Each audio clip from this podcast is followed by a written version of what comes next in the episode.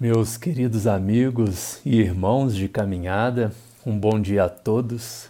Meu nome é Jefferson, eu também sou um dos colaboradores do Grupo Espírita Paz e venho aqui para que hoje possamos juntos fazer uma leitura e um breve comentário sobre o capítulo 13 da obra Agenda Cristã, psicografia de Francisco Cândido Xavier, pelo espírito André Luiz.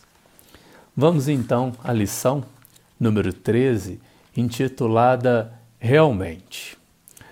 Realmente, a tempestade espanta, entretanto, acentuar-nos-á a resistência se soubermos recebê-la.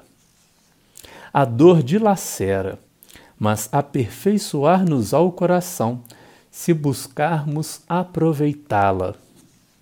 A incompreensão dói, contudo, oferece-nos excelente oportunidade de compreender. A luta perturba, todavia, será portadora de incalculáveis benefícios se lhe aceitarmos o concurso. O desespero destrói. Diante dele, porém, encontramos ensejo de cultivar a serenidade. O ódio corrói. No entanto, descortina bendito horizonte à revelação do amor. A aflição esmaga.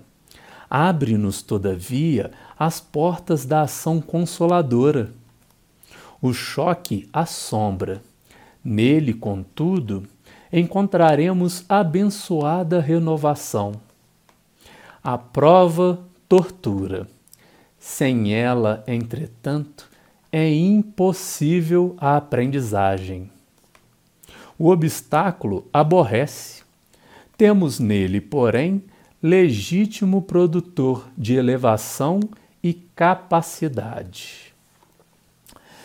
Meus amigos, pelas palavras do nosso amigo espiritual André Luiz, podemos aqui conjecturar né, que não é necessário taparmos o sol com a peneira, como costumamos dizer popularmente, na é verdade? As dores, as dificuldades, as mazelas da vida presente vão sim chegar até nós. Isso nós podemos observar e principalmente sentir no nosso cotidiano. Mas a mensagem que André Luiz vem nos trazer, e se observarmos bem essa leitura, é que a partir de cada uma das dificuldades, na sua sequência, vem uma bendita e grande oportunidade de melhoria espiritual. E aí nós nos lembramos da fala do próprio Cristo no Evangelho de João, que nos diz: No mundo tereis aflições mas tem de bom ânimo, pois eu venci o mundo. Essa é a mensagem que André Luiz nos traz com outras palavras, mas a mesma ideia do Cristo, de que através dessas aflições, através desses descontentamentos, podemos estar diante da grande chave do nosso auxílio por vindouro. Então, que tenhamos então esse bom ânimo, essa coragem de enfrentarmos, sim, as maiores dificuldades que possam nos aparecer. Emmanuel nos orienta que quando nós nos desvirtuamos, nos afastamos da senda evolutiva, a nossa querida amiga dor vem para endireitar a nossa senda, para nos trazer novamente ao caminho reto. Então, o que nós precisamos de forma, vamos dizer, primordial e ágil é afastar cada vez mais a ideia de que os nossos sofrimentos atuais são castigos divinos. Às vezes é dolorosa essa reflexão, mas tudo aquilo que vivenciamos hoje é exatamente a colheita do que plantamos em situações passadas. Mas essa não é uma imagem negativa, porque essa mesma lei de causalidade nos traz uma das maiores esperanças que podemos contar.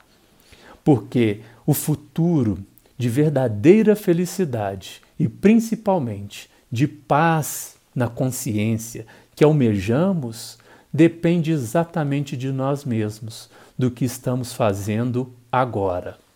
A solução para os nossos problemas já existe no plano espiritual. Joana de, Ange, de Ângeles dizia essas palavras a Divaldo nos seus momentos de dificuldade. É exatamente o ajuda-te e o céu te ajudará. E para isso nós não estamos sozinhos, meus irmãos, porque o próprio Cristo nos diz: Vinde a mim, todos vós que estáis aflitos e sobrecarregados, e eu vos aliviarei. E é Ele quem vem nos aliviar. São Luís e Santo Agostinho nos deixam essa mensagem muito clara no Livro dos Espíritos, quando diz que Deus colocou ao nosso lado um espírito de ordem superior à nossa para nos aconselhar, para nos direcionar ao bom caminho. E que esse Espírito nunca nos abandonaria, seja nas situações mais difíceis, nos cárceres, nos hospitais, em todas as situações difíceis que imaginamos estar sozinhos, eles lá estariam a nos auxiliar.